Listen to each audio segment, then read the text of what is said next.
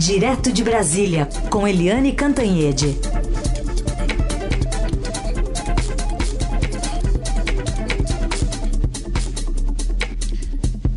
Oi, Eliane, bom dia. Bom dia, Raíssa e Carolina, ouvintes. Bom dia, Eliane. Iniciamos a nossa conversa aqui com a fala ontem do ministro Nelson Tais, que deveria dar informações aos jornalistas ontem na coletiva que chamou aí em Brasília, né, sobre a pandemia e como o Brasil está enfrentando o coronavírus. Mas no final das contas, ele foi informado sobre novidades nessa área. Que foi uma decisão do presidente que ele decidiu isso aí. Isso, isso aí saiu hoje. Isso. Decisão de quem é quem é, é, é manicure, academia, Barbearia. Não, isso aí não é. Acho que isso... não, não passou, não é atribuição nossa. Isso aí é uma decisão do presidente. A decisão de atividades essenciais é uma coisa definida pelo Ministério da Economia. Ah, dessa não é, informação, né, chegar até o ministro da Economia, aliás, o ministro da Saúde, que teria vindo da Economia ou, enfim, da, da própria cabeça do presidente Bolsonaro. Pois é, é, é, aquelas coisas, né? O presidente Jair Bolsonaro fritou publicamente o ex-ministro Luiz Henrique Mandetta. A gente via que o ministro defendia o isolamento no dia, no dia seguinte estava lá o Bolsonaro na rua é, com o rapazinho do, do churrasquinho, depois na padaria, depois é, passeando pela farmácia e fazendo aglomeração e fazendo selfie sem máscara. O, isso foi o tempo inteiro do, do período em que o Mandetta tentava combater a epidemia no país. E agora a gente está vendo coisas absurdas, né? Porque o ministro Nelson Teich, a gente aqui está chamando ele na, na nossa Rádio Eldorado de ilha, porque ele é uma ilha cercada de verde-oliva, né? Uma ilha cercada de militares que ele não escolheu e que ele sequer conhecia. Ou seja, ele não manda nada no Ministério da Saúde. E agora ele não manda mais nada também na política de proteção à saúde, porque o presidente da República, ele vai lá no Supremo Tribunal Federal, para, enfim, fazer apologia novamente com os, os, industriais contra o isolamento e agora toma decisões sozinho, da cabeça dele, sem ouvir o ministro da Saúde. O presidente, é, ele como não estuda as coisas, ele não vai olhar os gráficos, não vai olhar as, é, o crescimento da pandemia no mundo, nem no Brasil, ele fala as coisas que vêm à cabeça ou que alguém sopra no ouvido dele. Então, certamente os filhos estão reclamando que não podem ir à academia, é, algum amigo ou amiga reclamou que não pode cortar o cabelo, a outra está reclamando que a unha, coitadinha, está lá, quebradiça, e aí o presidente transforma isso em decisões de Estado sem consultar o Ministério da Saúde. É, eu fico imaginando a academia. A academia é assim: você vai lá, fica uma, duas horas, você sua muito, você pega nos equipamentos, nas esteiras, né, nas, enfim, nas bicicletas, é, enfim, o tempo inteiro.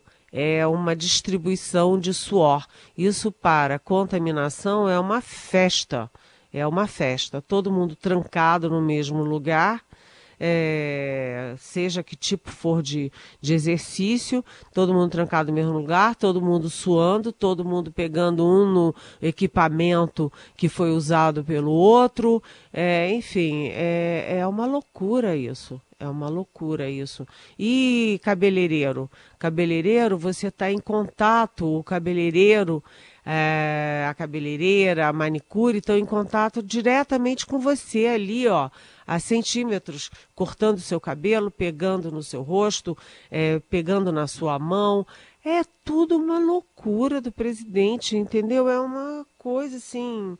É, é o editorial do Estadão hoje fala que o, é, é, o título é alguma coisa como brincando de ser presidente e E é incrível, porque ele toma essa decisão, o Supremo já deu prioridade para os estados e municípios decidirem as ações, então os estados, um a um, estão dizendo que não vão seguir as ordens, de a orientação de, do presidente para serviço essencial, a Bahia, o Ceará, o Pará e outros. E hoje, aliás, o presidente passa outro vexame nas redes, porque o Instagram é, colou um alerta de fake news num post do presidente. Ele estava é, compartilhando uma notícia de um deputado do Ceará, né, dizendo que esse ano teve menos mortes do que no ano passado por doença respiratória. E aí o presidente pega aquilo, que evidentemente é uma besteira, né, é, é um fake news, e o presidente da República se dispõe a compartilhar. É, enfim, é, é assim que as pessoas vão morrendo. É, o Niterói e São Gonçalo no Rio vão fazendo lockdown, é, é, o Pará, o Maranhão, o Ceará, o, enfim, o lockdown vai aumentando pelo país e o presidente ele não consegue entender, não consegue ver ou não consegue se preocupar, né? Talvez até fosse melhor ele continuar fazendo jet ski do que tomando esse tipo de decisão. Agora vamos ver como é que o Taixe reage a isso, porque ele foi humilhado diante da população brasileira, né? É. Aliás, sobre isso que você citou, acabou de sair aqui no portal estadão.com.br que o, o, Instagram colocou um alerta de fake news, né, para esse compartilhamento aí feito pelo presidente Bolsonaro, que é de uma postagem do deputado André Fernandes e a checagem, André lá do Ceará, né? E a checagem indica que ele colocou lá na notícia, notícia falsa, números de mortos aí por várias doenças. É, tem câncer, tem várias doenças ali, deu uma inflada nos números do ano passado. Então tem um alerta de fake news numa postagem do, do presidente Bolsonaro feito pelo Instagram agora, viu, Helene? Pois é, eu acabei de falar, porque é. eu tinha lido no, no Estadão essa notícia e lembrando que esse deputado que postou essa besteira original, reproduzida pelo presidente da República, ele é do PSL do Ceará. PSL, aquele partido que é meio do presidente, meio ex do presidente, mas enfim, tem uma base ainda é, bolsonarista forte. É, besteira original é um bom, é um bom termo para a gente usar, porque depois ela gera as outras besteiras, né? Mas, Eliane, queria que você falasse um pouco também sobre essa semana aí, na, naquele inquérito Moro-Bolsonaro. A gente está acompanhando aí desde ontem já depoimentos de delegados, uh, tem previsão de depoimentos de ministros e hoje a exibição do vídeo, né? Da reunião ministerial.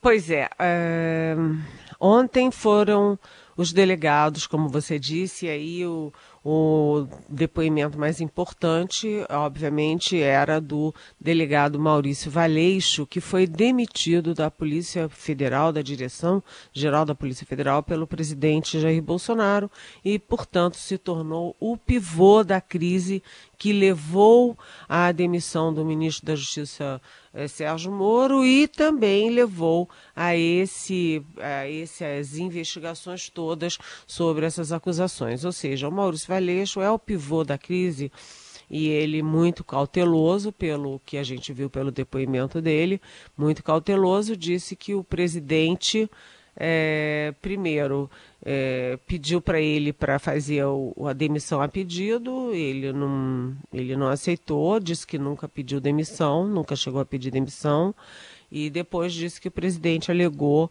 que não tinha nada contra ele pessoalmente, mas que queria é, um diretor-geral da Polícia Federal mais afinado com, com ele, com ele Bolsonaro. E aí esse termo afinado, ele é muito vago, né? O que, que significa afinado? É, eu acho que os, os defensores, né, os advogados do Moro vão encarar esse termo de uma forma e os defensores do presidente Bolsonaro vão encarar de outra forma. O que, que é afinidade? Afinidade pode ser uma pessoa da minha confiança, ou pode ser uma pessoa que faz tudo que eu quero, por exemplo. Então, vai ficar uma questão delicada nos termos. Agora, o, de, o delegado Alexandre Ramagem, que foi nomeado e desnomeado para a direção-geral da Polícia Federal depois que o ministro do Supremo, Alexandre de Moraes, suspendeu, é, vetou a posse dele, também depois. E o Ramagem, ele não fez o que todos estavam preparados para fazer, que é se ater aos fatos. O Maurício Valeixo se ateve aos fatos. Os é, perguntadores, né, os interrogadores perguntavam, ele respondia dentro dos fatos. Mas o Ramagem, segundo é, eu li hoje, o Ramagem foi um pouco além, opinando, opinando e defendendo o presidente Bolsonaro e criticando o ex-ministro Sérgio Moro, dizendo que o ministro Sérgio Moro devia ter se, enfim, se pautado pela lealdade. Os é, advogados do Moro reclamaram, reclamaram que o Ramagem estava ali na condição de testemunha, que não cabia a ele fazer esse tipo de manifestação subjetiva, opinativa.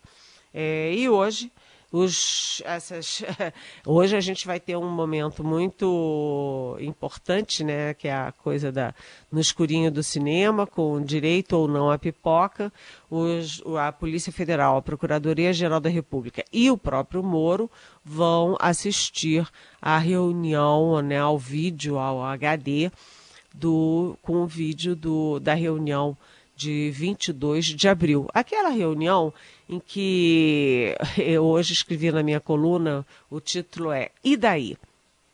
E a coluna, é, a primeira frase da coluna é perguntando ou é, afirmando que o ministro Sérgio Moro ele atirou, mirou no que quis e acertou não que não quis. Ele mirou na, em na materialidade das afirmações dele em relação à Polícia Federal, porque na reunião o presidente da República é, teria dito que sim, ia demitir o superintendente da Polícia Federal, ia demitir o diretor-geral da Polícia Federal e que se o ministro é, da Justiça não aceitasse, seria demitido também. E o Moro mirou nisso, mas acertou em muito mais, porque essa reunião tem um efeito político e midiático muito forte. Essa reunião, segundo os relatos que saíram até agora, né, que não, não é a reprodução da reunião, são apenas é, relatos de participantes, o presidente da República e o chanceler ironizaram a China, riram das besteiras que falaram da China, que é o nosso maior parceiro comercial. É, o presidente, inclusive, diz que é amigo do Xi Jinping. Depois, o ministro da Educação criticou duramente, com termos é, inadequados, o Supremo Tribunal Federal e os 11 ministros do Supremo Tribunal Federal. Aí teve gritaria, palavrão, briga de ministro. Ou seja, essa reunião, se esse HD for é, é, divulgado, se for quebrado o sigilo, a gente vai ter aí um retrato do que é o governo Bolsonaro. Além disso, faltou dizer, tem um depoimento dos três generais do Palácio Planalto, general Edu, Luiz Eduardo Ramos, general Augusto Heleno, general Braga Neto, que é o chefe da Casa Civil, e eu achei curioso, porque eles vão depor juntos. Isso é ruim, porque um, é, vamos dizer assim, condiciona o outro, ou um é, vai puxando o outro. Eu acho que o ideal seria cada um dar a sua versão diretamente aos interrogadores participação de Eliane Cantanhede, direto de Brasília, comentando os principais assuntos desta terça-feira. Bom, é, Eliane, a gente fala também aqui sobre. É um assunto que está vindo desde a semana passada, aquele veto do presidente Bolsonaro à inclusão de várias categorias do serviço público em reajustes salariais, naquele pacote de ajuda aos estados. E aí, sai esse veto? O que está faltando? Pois é, é, é curioso porque era para ter saído ontem, né? Porque causou tanto mal-estar ao ministro é, Paulo Guedes, ao Ministério da Economia. O presidente já anunciou que vai vetar, que vai fazer o, o, que o Guedes quer e tal. E por que, que não foi ontem, né? Foi estranho, passou o dia inteiro todo mundo esperando, esperando, esperando o veto e não saiu. E mais, sabe, Heisen e Carolina, porque além de não sair, já tem uma articulação lá no Congresso para derrubar o veto do presidente. E aparentemente o presidente disse: ah, tá bom pode derrubar. Ou seja, ele é, faz o jogo do Guedes, faz o que o jogo o, que o Guedes quer, que é vetar, e ao mesmo tempo diz para a base dele lá no Congresso: ah, se vocês quiserem, pode derrubar o meu veto. E nós estamos falando daquela decisão do Congresso Nacional que incluiu várias categorias é, e com isso, essas categorias do serviço público vão manter o direito a reajustes salariais, mesmo com os estados quebrados, municípios quebrados, a União quebrada, as empresas quebradas e os trabalhadores da iniciativa privada desempregados sem renda. E, enfim, o, o Ministério da Economia tinha feito uma proposta de ajuda aos estados e municípios de 60 bilhões, com a contrapartida de 130 bilhões, que viriam exatamente do não reajuste é, dos servidores públicos. E aí o Senado incluiu uns, a Câmara outros, e a essa contrapartida de 130 bilhões de estados e municípios caiu para 43 bilhões. Evidentemente, o Paulo Guedes não gostou. E o presidente agora faz um jogo duplo diz para o Guedes que vai vetar, mas diz para as bases no Congresso que, olha, tanto faz como tanto fez. E é, é assim, né? Na, no fundo significa danem-se. Vamos ver se esse veto sai hoje e como é, será a reação da base bolsonarista no Congresso. Eliane, pergunta aqui do nosso ouvinte Jonas Vargas, de Viçosa. Ele usa a hashtag Pergunte para Eliane no Twitter. Quer saber o que acontece se o inquérito é, identificar que realmente o presidente Bolsonaro está tentando interferir na Polícia Federal. Bem, neste caso, é, o, a Procuradoria-Geral da República, o Supremo Tribunal Federal podem pedir abertura de processo contra o presidente Jair Bolsonaro, mas isso é, é em tese porque na prática, pelo que a gente está vendo dos depoimentos, da evolução das investigações, não está aparecendo isso não. Na verdade, na verdade, o que está aparecendo é que o inquérito vai morrer na praia. Vamos esperar. Tecnicamente, é, formalmente, pode chegar a um processo formal ali contra o presidente da República. A Tassiana, ela está reparando que nesse governo, Eliane, ela sempre vê aí todos muito preocupados com o que as Forças Armadas pensam em cada decisão é, tomada pelos poderes. Aí ela diz: Não me lembro, durante os governos anteriores, ter ouvido tanta notícia sobre a posição ou que pensavam as Forças Armadas em decorrência de decisões do Supremo, manifestações populares e mesmo posições do Congresso. Realmente temos que dar essa moral toda para eles? Está perguntando a Tassiana. Oi, Tassiana. Bom dia, bem-vinda.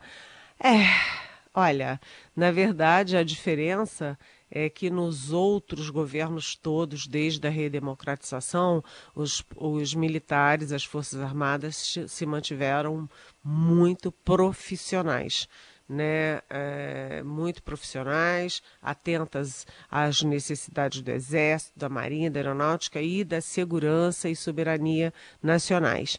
Neste governo é diferente, porque basta olhar o Palácio do Planalto, que é integralmente de militares.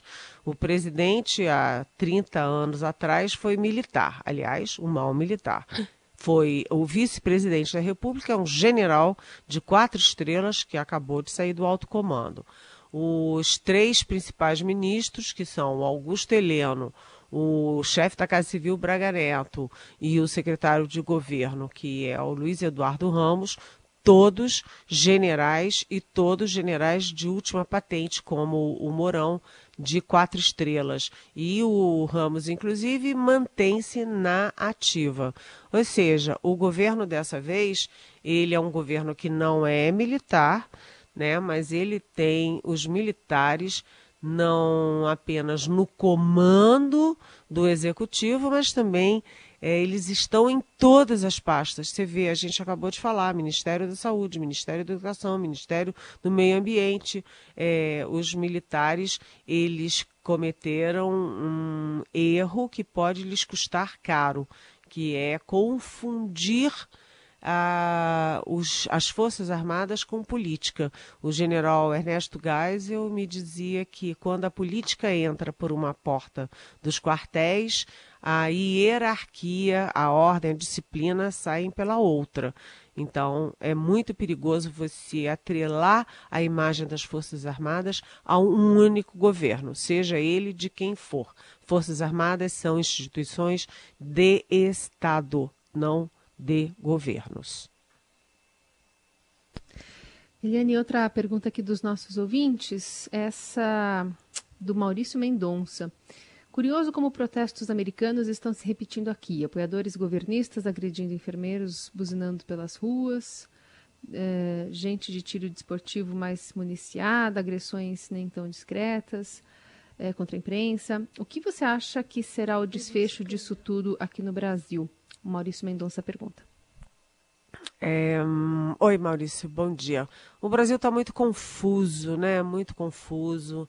É, você está tendo ali é, os caminhoneiros parando, fazendo, parando não, dessa vez eles não estão parando, até porque não é interesse do próprio Bolsonaro parar o país, mas fazendo manifestação é, em São Paulo, você tem os atos golpistas em Brasília, é, na porta do Supremo Tribunal Federal, do Congresso Nacional, agora atacando até o Moro, que é um símbolo internacional do combate à corrupção, é, o presidente atiçando tudo isso, os filhos do presidente também. Né? Você vê o filho do, do presidente vai fazer uma festinha é, para saber o sexo do primeiro filho dele, que aliás é uma menina, né? Veio a corzinha cor-de-rosa e, e estoura o barão com uma arma. Quer dizer, as, as sinalizações são todas muito ruins. Ruins e a gente tem que estar atento para discordar dessas coisas, né? Para discordar, porque a gente não sabe para onde que isso tudo está caminhando. O Amaury Moraes, é, por que os ministros do STF e os generais, ele cita generais, não foram contra a decisão do Gilmar Mendes, que suspende, quando suspendeu a nomeação do Lula pela Dilma, foi para a Casa Civil. Aí ele pergunta: pau que dá em Alexandre não dá em Gilmar? Oi, é, bom dia, né? Cada um é uma circunstância, né? E os generais não tinham nada a ver com as questões lá envolvendo o governo Lula e o governo Dilma. Dessa vez, os generais têm muito a ver com as decisões e com o que está acontecendo dentro do executivo e particularmente dentro do Palácio do Planalto.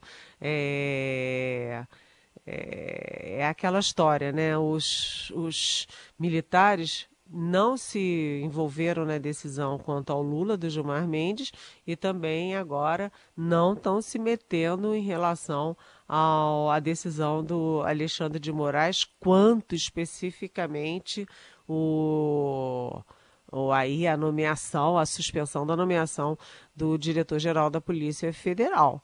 Né? Nas duas situações, a decisão do ministro do Supremo Tribunal Federal foi respeitada, tanto no caso do Gilmar Mendes quanto agora no caso do Alexandre de Moraes.